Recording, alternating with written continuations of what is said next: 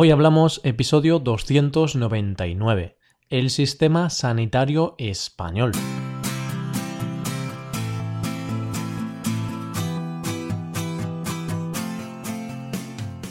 Bienvenido a Hoy Hablamos, el podcast para aprender español cada día. Ya lo sabes, publicamos nuestro podcast de lunes a viernes. Puedes escucharlo en iTunes, Android o en nuestra página web. Recuerda que si eres suscriptor premium, en nuestra web tienes disponible la transcripción completa del audio que estás escuchando y algunos ejercicios con los que practicar las expresiones o las palabras más difíciles de este episodio. Hazte suscriptor premium en hoyhablamos.com. Muy buenos días, querido amigo. ¿Qué tal va todo? ¿Todo bien? ¿Todo correcto? Pues me alegro mucho. Para hoy vamos a hablar de la sanidad en España, uno de los temas que nuestros suscriptores premium han votado. Así que lo prometido es deuda. Aquí estamos con este nuevo episodio, que esperamos que te sea de utilidad. Hoy hablamos del sistema sanitario español.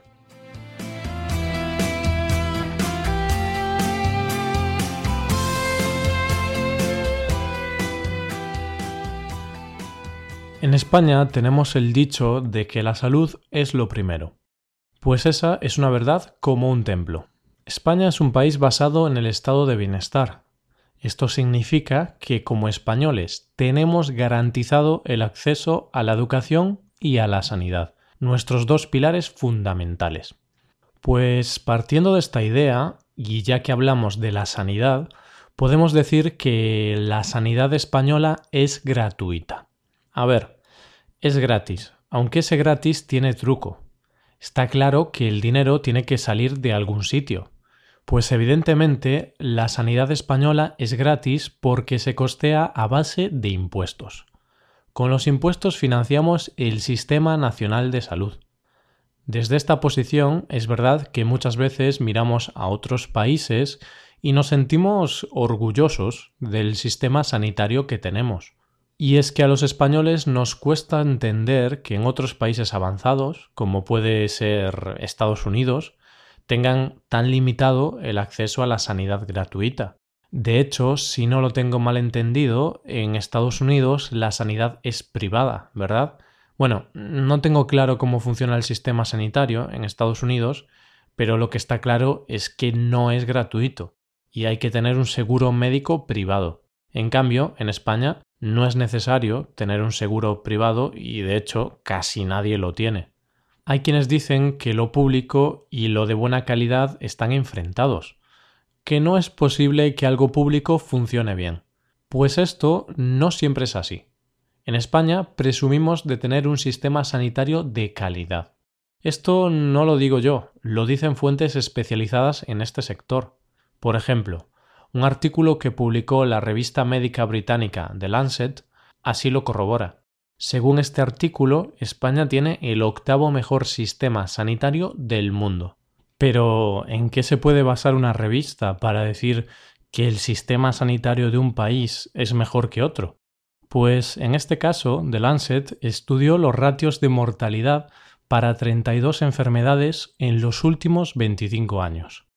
El primer puesto de este prestigioso ranking lo ocupa Andorra, ese pequeño país situado entre España y Francia, conocido por ser un paraíso fiscal. y también es un paraíso para aquellas personas a las que les gusta esquiar, porque tienen unas pistas de esquí impresionantes. Bueno, pues Andorra se lleva este reconocimiento. El segundo mejor sistema de salud lo tiene Islandia, el país más seguro del mundo, el país donde nunca pasa nada. Y el tercer puesto de este ranking lo ocupa Suiza, el país del chocolate, del chocolate y de la navaja suiza. ¿La recuerdas? Estos países copan los primeros puestos. Muy de cerca le siguen algunos países nórdicos, países como Suecia, Noruega y Finlandia.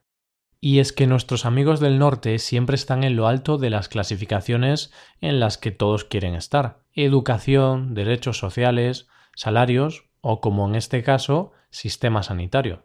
Y ya por último, se cuela en esta lista a Australia, el país de los canguros. Y de los koalas, claro, que también son muy adorables. y bien, pues esta Es la lista que publicó esta revista médica, una lista en la que España se coloca en la octava posición. Y estaría aún más arriba si no fuera por la reforma que tuvo lugar en el año 2012. Hasta ese momento la sanidad era universal. Eso significa que todo el mundo que estuviera en España, fuera o no fuera español, tenía acceso a la sanidad. Sin embargo, hace seis años la cosa cambió. Desde ese momento se limitó la cobertura sanitaria para algunas personas. Ahora, para acceder a la sanidad tenemos que cumplir algunos requisitos. Pero bueno, son requisitos bastante básicos. Ser pensionista o ser trabajador aunque los desempleados también tienen acceso, y bueno, podemos decir que es suficiente con ser español y vivir en España. Se complica un poco más para los españoles que están viviendo fuera del país, y es que basta con estar más de 90 días al año fuera de España para no tener acceso gratuito a la sanidad. Y disfrutar de esta sanidad gratuita es más difícil para los extranjeros, sobre todo si los extranjeros no son de algún país de la Unión Europea, del Espacio Económico Europeo o de Suiza. En caso de ser de alguno de estos países no hay problema, porque tendrán acceso a la sanidad española. Eso sí, siempre y cuando sus ingresos no superen los 100.000 euros al año. Esto es al cambio unos 123.000 dólares. Entonces, ¿qué pasa con los extranjeros de fuera de Europa o Suiza? Pues eso, estos extranjeros quedan excluidos por lo que es más que recomendable que contrates un seguro médico si vienes a España de vacaciones. Más vale prevenir que curar. No sea que en tu primer día de vacaciones bebas más vino del que deberías y acabes en el hospital. y si no te gusta el vino, pues no pasa nada, porque también puedes tener una urgencia si te atragantas con la tortilla de patatas o con las aceitunas. Así que lo dicho, hay que contratar un buen seguro médico.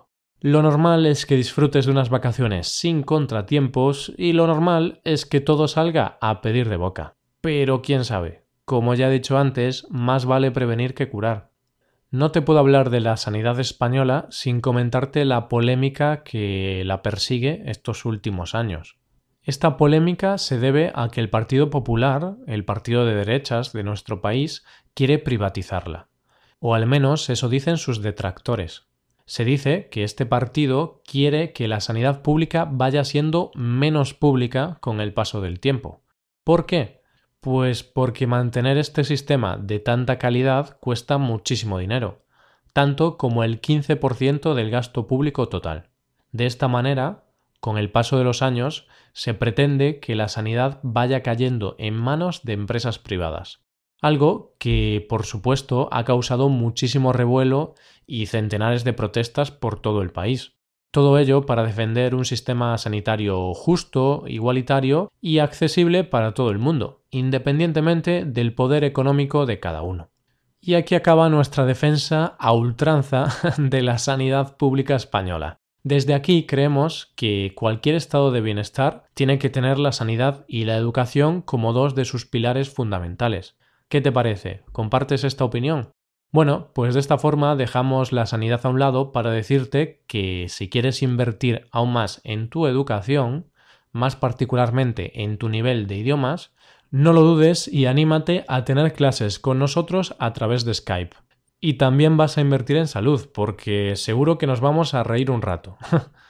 y nada, nos vemos mañana con un episodio especial, el episodio número 300 de nuestro podcast un episodio en el que Roy y Paco responderán a las ideas, preguntas y curiosidades que nuestros oyentes y estudiantes nos han ido haciendo a lo largo de estos días. Y aquí acabamos. Muchas gracias por escucharnos. Nos vemos mañana. Pasa un buen día. Hasta mañana.